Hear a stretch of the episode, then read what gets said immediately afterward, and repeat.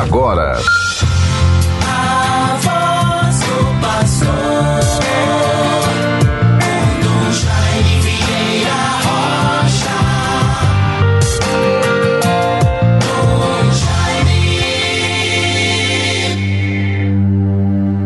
Povos todos aplaudi e aclamai a Deus com brados de alegria.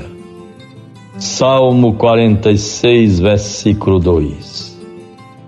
Bons ouvintes todos, caros irmãos e irmãs. Vivemos a graça, a esperança, a paz, a harmonia, a perseverança, o empenho, o compromisso, a disponibilidade para servir, para louvar, bendizer ao Senhor. Nesta quarta-feira, 5 de julho de 2023, Deus seja glorificado, nos fortaleça com Sua graça. A oração coleta para o dia de hoje, a oração que introduz as celebrações das missas em todo o mundo católico, na Igreja Católica. Ó Deus, pela vossa graça, nos fizestes filhos da luz. Concedei que não sejamos envolvidos pelas trevas do erro, mas se brilhe em nossas vidas a luz da vossa verdade. Como é bom nos esforçarmos para sermos filhos da luz e não filhos das trevas. Rezarmos sempre, nos sentirmos próximos de Deus, no seguimento de seu Filho Jesus Cristo, na certeza de que Ele nos ama, nos acolhe, nos perdoa. E assim, sendo filhos da luz, sejamos fiéis à Sua verdade. Vivemos um tempo de muito pluralismo, pluralismo religioso, pluralismo de culturas, é um mundo globalizado, às vezes se esfacelando se desmoronando, se dividindo.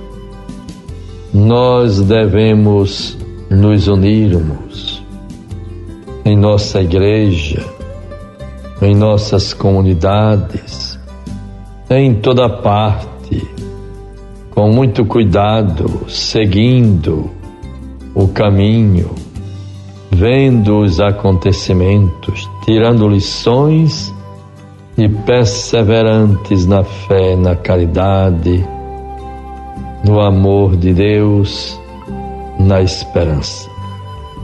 Deus nos ajude neste caminho, nesta direção. Ontem, bons ouvintes todos, não posso deixar de mais uma vez me referir àquele momento, tivemos a alegria da Páscoa dos Militares em nossa arquidiocese. Excelentíssimo Senhor Arcebispo Militar do Brasil, Dom Marconi, tem parentes aqui entre nós, em nossa capital, arcebispo militar com sede em Brasília. Os arcebispos militares visitam as forças armadas, aonde estiverem, vão ao seu encontro. E aqui em Natal temos o privilégio, a oportunidade e a graça de podermos contar com as três forças armadas: Marinha, Exército e Aeronáutica aos nossos policiais, Polícia Militar, Corpo de Bombeiros. E assim, a cada ano acontece a Páscoa dos Militares, com a presença do arcebispo militar do Brasil, a quem tivemos a graça de acolher ontem em nossa catedral. E depois privar do momento de fraternidade o almoço, não só com os oficiais, general, brigadeiro, almirantes e os pracinhas, mas também, sobretudo, com os nossos capelães, militares, católicos, nossos padres, aqui em Natal. E agora estamos vivendo, portanto, este dia que Deus nos concede. Muito importante irmos sempre lembrando tudo aquilo que vai se constituindo para nós memórias, registros, algo importante para a nossa vida. Tenho aqui sobre a minha mesa um livro que, ao vasculhar um pouco livros sobre a mesa, encontro algo que me fez lembrar momentos muito positivos. Temos um livro intitulado A Paróquia e o Caminho Neocatecumenal. Uma experiência. Uma experiência. É um livro em espanhol. E ali, de autoria de Jesus Rigueres Fernandes, está escrito na contracapa. Gosto sempre de, recebendo um livro, adquirindo, colocar algo marcando a data, a circunstância que tem a ver com aquele livro. Está escrito aqui: Quinto encontro de convivência do caminho neocatecumenal. Tem a minha assinatura e aí, logo embaixo, quinto encontro de convivência do caminho neocatecumenal. De 1 a 5 de abril de 97, Nova York, Estados Unidos da América. Lembro muito bem que esta viagem tão oportuna nos foi patrocinada por, por este movimento, um movimento novo que surgia na igreja, o caminho neocatecumenal. 50 bispos do Brasil, eu estava vivendo os primeiros momentos do episcopado, graças a Deus, foram convidados, nós fomos então para Nova York com todas as despesas pagas de viagem e hospedagem. Muito positivo, muito bom. Lembro-me muito bem que na companhia também de Dom Matias, nosso irmão arcebispo emérito de Natal, Dom Matias Patrício de Macedo, visitávamos a cidade de Washington para uma visita ao Frei Pepeu que estava ali na Universidade Católica de Washington, cursando Direito Canônico. Uma experiência muito positiva fizemos naquele momento. Em Washington visitamos um pouco o Capitólio, a Casa Branca e o monumento às vítimas da Guerra do Vietnã. Assim vamos registrando memórias, agradecendo a Deus as oportunidades. E nesta quarta-feira, 5 de julho, vivermos bem o dia de hoje.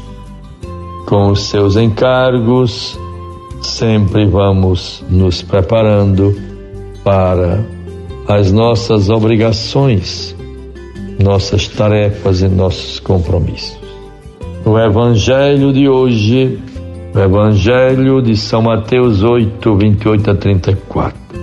No outro lado do lago, na terra dos, dos Gadarenos, dois possessos de demônios saíram de um cemitério e vieram-lhe ao encontro. Eram tão furiosos que pessoa alguma ousava passar por ali.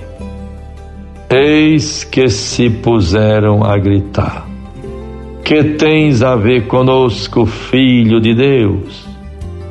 Vieste aqui para nos atormentar neste tempo? Havia, portanto, não longe dali uma grande manada de porcos que pastavam. Os demônios imploraram a Jesus: Se nos expulsas, envia-nos para aquela manada de porcos. Ide, disse-lhes. Eles saíram e entraram nos porcos. Nesse instante, toda a manada se precipitou pelo declive escarpado para o lago e morreram nas águas. São textos do Evangelho, bons irmãos, conhecidos por todos. E assim o comentário nos diz muito rapidamente. No outro lado do lago significa que Jesus está em território pagão, outro lado do lago. Está longe do convívio, morando no cemitério, era a mesma coisa que já pertencer em vida ao mundo dos mortos. A fúria dos possessos impedia que se comunicassem com as outras pessoas. Ninguém ousava sequer passar pelo local. Por suas ações violentas e porque o lugar era dominado pelos espíritos malignos. Jesus não manifesta nenhum temor com a presença deles, ao contrário, sua ação purifica a vida daqueles que estavam sob o domínio do mal. Jesus salva o que pode ser purificado, vence o mal e o manda para o mar, símbolo do abismo da perdição. O povo do lugar não consegue entender a proposta libertadora de Jesus talvez para não sair do comodismo e não perder negócios. Comodismo e negócios podem ser impedimentos para o encontro com Jesus Cristo e para uma vida de fé. Guardemos esta palavra. Procuremos colocar acima dos negócios, dos egoísmos, de tudo aquilo que certamente se constitui egoísmos, negócios, interesses próprios, tenhamos cuidado para não nos escravizarmos nesta relação, sabermos conviver com aquilo que é o essencial, mais digno, mais construtivo e certamente mais de Deus. Tenhamos um bom dia em nome do Pai, do Filho e do Espírito Santo. Amém. Você ouviu a voz do pastor com Dom Jaime Vieira Rocha.